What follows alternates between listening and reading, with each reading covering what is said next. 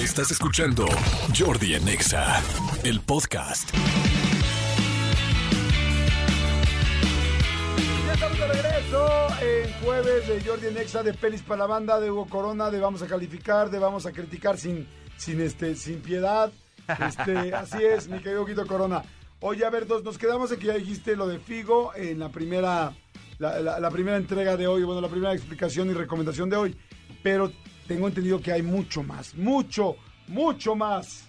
Hay, sí, hay dos documentales más de los que quiero hablar y una película, pero fíjense que evidentemente saben ustedes que el chisme de pronto en Hollywood se vuelve una cosa impresionante. Esta semana que hemos vivido todo lo que ha sucedido con, con Harry Styles, con Chris Pine, con Olivia Wilde en, en- en el Festival de Venecia y digo, en el Festival de Cannes, perdón, y muchas cosas que evidentemente tienen que ver con violencia cuando se refiere a Hollywood. Entonces, hace un, hace un año, no sé si se acuerdan que surgió un, un rumor de que Armie Hammer, este actor que salía en Social Network, Ajá. pues resultaba que, que había unos mensajes que tenía con diferentes mujeres. Espérame, ¿quién cuales- es? Eh, no es el protagonista, evidentemente, es este... El hermano, el, el- los que, el que es el gemelo Winklevoss, Ajá. el alto, que es como, como, como, pues como rubio, ojos blancos, Sí, como, los gemelos. es como un Ken. Sí, ¿y si No son si- gemelos? ¿no? no, no, no, es él, es Ah. él a- haciendo el papel doble vez. Ok. Entonces, hace, unos, hace un año surgieron estos mensajes en los cuales Armie Hammer se demostraba como una persona agresiva e que incluso se llegaron a ver mensajes en los cuales pues era como un caníbal, porque eso es lo que le mandaba a las mujeres. A partir de ahí, eh, su carrera se desmoronó, su carrera se cayó, su carrera fue, se fue para abajo, ya nadie lo quiso, ya no quiso trabajar con él. Y HBO Max saca un documental que se llama House of Hammer o La Casa de Hammer, que básicamente lo que hace es relatar qué fue lo que sucedió a partir de esos mensajes y tiene entrevistas con las personas que Armie Hammer abusó. Qué fuerte. Pero, ajá, pero lo que yo, yo no sabía y viendo el documental que me parece bastante interesante es que la familia de Armie Hammer viene de un abolengo la- larguísimo desde, de- desde pues, yo creo que desde 1800 y tantos, cuando su abuelo, el, el- el- el abuelo Hammer, pues es una de las personas que es dueña del petróleo en Estados Unidos y que es ultramillonario. Y que a partir de eso, cada uno de los hijos de esa persona, pues ha tenido diferentes eh, motivos o diferentes cosas de crímenes y, no, y Hammer no es el único. Entonces, es una de las cosas que se va heredando al parecer y va contando todo lo que sucedió, todo lo que ha sucedido en la, Familia. en, en la familia. Ay, Pero también- Está grueso, ¿no? Ajá, pero el capítulo 2, o sea, porque son tres capítulos, cada uno de una hora. Pero en el capítulo 2, quien está contando la historia es la tía de Armie Hammer, porque ella tiene un libro donde acusa a toda su familia de ser personas violentas y de ser personas que han cometido muchos crímenes. De verdad, o sea, el chisme a todo lo que da. La chisma. La chi- no juegues. que- pero qué chistoso que haya un patrón tan claro en toda una familia. Este, y, y, o sea, tan claro y al mismo tiempo tan oscuro. O sea, Sí. qué fuerte, qué fuerte la verdad. Fíjate que estoy viendo aquí a Armie Hammer, estoy viendo las fotos de red social. Este. pues Que es el de Call Me By Your Name también. Sí, exactamente. Él es el, el, el grande que se enamora de Timothy Chalamet, ¿no? Exacto. Entonces, de verdad es un documental que te deja como, ah, no sé, o sea, porque de pronto te, te da, te, te pone la piel chinita, pero de pronto te da asco, pero de pronto te sorprende. De verdad es un documental que todo lo que revela es, es, es sumamente fuerte para todo el mundo. O sea, sí hay cosas que, que, que no creo que todo el mundo pueda aguantar, pero es interesante ver cómo, cómo lo, que, lo que mencionas, ¿no? Cómo este tipo de agresividad y cómo este tipo de situaciones se pueden ir heredando y, y- y es donde uno, uno se pregunta si la violencia de pronto se puede heredar o simplemente es una característica del ser humano y cómo va, cómo va avanzando. Pero el documental está muy bueno, está en HBO Max, son tres capítulos de una hora, creo que vale mucho la pena que lo revisen, tres coronas. ¿Tres coronas? Sí, Ok, Hammer House, tres coronas en HBO Max. Oye, ¿supieron que mm, ya ven que estaba yo, dice y dice, de la mm, serie de, de Pam y Tommy? ¿Cómo se llama? Pam y Tommy, ¿no? ¿Se llama? sí, Pame, Tommy. Este, pues acaba de ganar eh, un mexicano, un Emmy, por esta serie, Ok. por el por los por el maquillaje, por porque está cañón Caracterización. caracterizar Ok. a, a- a los dos actores para que se vean pues como Tommy Lee, eh, Lee Jones Ajá, y, Pamela, Anderson. porque además tú ves a Pamela Anderson y tú ves la serie y estás viendo a Pamela Anderson y ves a la Sí. actriz original y dices, güey, nada que ver, no se parece. O sea, o sea, bueno, sí se parece, pero no no tienes los mismos atributos, o sea, está cañón y un mexicano ganó por haber hecho todo eso, la verdad no Víctor recuerdo del el nombre. Castillo. Víctor del Castillo, la verdad lo, lo- lo leí por ahí, pero este pero está padre, ¿no? Sí, está buenísimo. Y la verdad es que la serie, o sea, de, de pronto se vuelve muy divertida, pero justo lo que dices, en la caracterización de los dos personajes, tanto de Sebastian Stan como de, de Lily Collins, es brutal. Exacto. Ah, es que Lily Collins es la que hace Pamela. Mira, te voy- mira si quieres, amigo, googleen a Lily Collins. O sea, Lily con doble L Collins. Y digo, la conocen perfecto. Es una actriz muy, muy, muy conocida. Y este. No, pues no, la ves y dices, no, ¿a poco esta es la que hace Pamela? Vela, o sea, véanla por favor. No. Es una chava como que se ve, digo, no quiero sonar eh, mala onda, pero Pamela no se ve precisamente como una chavita como con mucha clase, por decirlo por alguna Estilizada. estilizada. Haz de cuenta, ¿quién se me hace como una chava con mucha clase? Una actriz Anne Hathaway, ¿no? Es muy estilizada, Claro. muy flaquita, muy tal. Y este y más bien eh, una mujer como Pamela Anderson se ve como una mujer pues muy muy guapa, muy atractiva, muy sensual, muy sexy. Lily Collins se ve como Anne Hathaway, es una chavita más Sí, este, pero además es, es, no es- chavita. es británica. Yo Ajá. no sabía, o sea, Lily Collins, o sea, no es gringa. Y justamente Lily Collins, ha- haciendo, haciendo el comentario Hugo Corona, Lily Collins sale en el 2012 en una película con Arnie Hammer. Ah, mira. En Sí, la, de, cierto, en la la de de, Espejito, eh, Espejito. No, y también salió en otra, creo, en una de Netflix, pero no me acuerdo cómo se llama, que era un remake de una de Hitchcock. Pero sí es cierto. ¿Ya ves cómo todo lo concatenamos? Muy bien, Manolo Sí, Fernández. es no lo Julia. Roberts, Lily Collins y, y Arnie Hammer. Que Arnie Hammer, no sabías, amigo, que tiene una, una marca de bicarbonatos. Sí, de Hammer and El, no el. Ar- el Arma Hammer. Oye, es que vean, por favor, si ustedes dan, si pueden googlear, tú ves a, a Lily Collins y yo digo, wow, el jefe de reparto. ¿Es hija de Phil. Collins? Yo no sabía. ¿Es hija de Phil Collins? Sí, sí, Órale, yo tampoco sabía. sí, sí, sí, sí, es su hija. No, pues muy bien. Qué bonito Collins. Qué bonito Collins, Mr. Collins, Phil. Y es, y es hermano de Tom, ¿no? De Tom- claro, el de los drinks. Oye, está este. Está bien chiquita, la verdad, mis respetos para. Bueno, bien chiquita me refiero que como que se ve muy menudita. Menudita, sí, porque tiene 33 años. Y este, mis respetos para los directores y los directores de reparto. Dicen, ella va a ser Pamela Anderson. Y dices, ¿por dónde? ¿Cómo? Y lo hace. Amigo, cuando puedas ver esa serie. La voy a Cuando ver. puedan, véanla, por favor, la gente que nos está escuchando. Está en Star Plus, ¿verdad? Está en Star Plus. En Star Plus, Pam y sí. Tommy. La neta, híjoles, a mí me súper enganchó. Y vaya que para mí es difícil que me enganche, porque está divertida.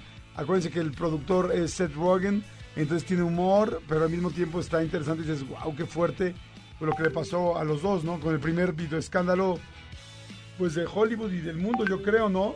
Del mundo, so- sí, sobre todo eso, que fue como la- el primer momento en el que todo el mundo se, se vulneró ante, ante esas situaciones. ¿no? Oye, pero espérame, a ver, estoy viendo aquí en internet y aquí dice que, Oye, que bien. Pamela, que Pamela es Lily James, no Lily Collins. Lily James, Aquí dice Lily James. Ah, yo me equivoqué, yo me no, pero equivoqué, olvídense yo me todo equivoqué. lo que dijimos los últimos 30 minutos. No, yo me equivoqué. ah, con Sí, razón yo la veía tan distinta. Sí, Lily James. Ah, ah, sí, es cierto. Es Lily James, fíjese, yo ya la había buscado. Aún así, Lily James, la neta, no parece nada a Pamela. O sea, Tienes toda la razón, yo me equivoqué. Pero ofrezco una disculpa a todo el público. Pero, No pero, nada. estu- pero estuvo padre todo lo que dijimos de Lily Collins, porque Sí. guapa. Pero sí es su hija. Pues así Exacto. termina siendo la hija de todas formas. Oigan, rápidamente en Netflix, hablando de Netflix, este, hay otra película que se llama Tiempo para mí. A ustedes les cae bien Kevin Hart y Mark Wahlberg, ¿no? Sí, a mí sí. Sí, a mí sí. Sí, ah, bueno, pues hacen pareja y hacen una película en la cual eh, lo que más me llama la atención es que el villano o el, o, el, o el malo es Luis Gerardo Méndez y qué divertido lo hace Luis Gerardo Méndez, la verdad. Y básicamente lo que sucede es, este, este par de amigos, de pronto uno de ellos va a cumplir 44 años y decide festejar su cumpleaños con una fiesta pues, fuera de, fuera de, de toda proporción, pero se dan cuenta que pues, la vida ya se les está yendo y que cada uno de ellos tiene evidentemente sus responsabilidades y se vuelve un, como un momento desquiciado en el cual ellos dos lo que terminan haciendo es irse sobre el personaje de Luis Gerardo Méndez y quererlo embaucar. Entonces, creo que es una comedia familiar que ni siquiera, ni siquiera es como, como las últimas comedias de Kevin Hart, donde de pronto eran subidas de tono. Creo que es una comedia más como, como, como familiar para que la gente la pueda ver.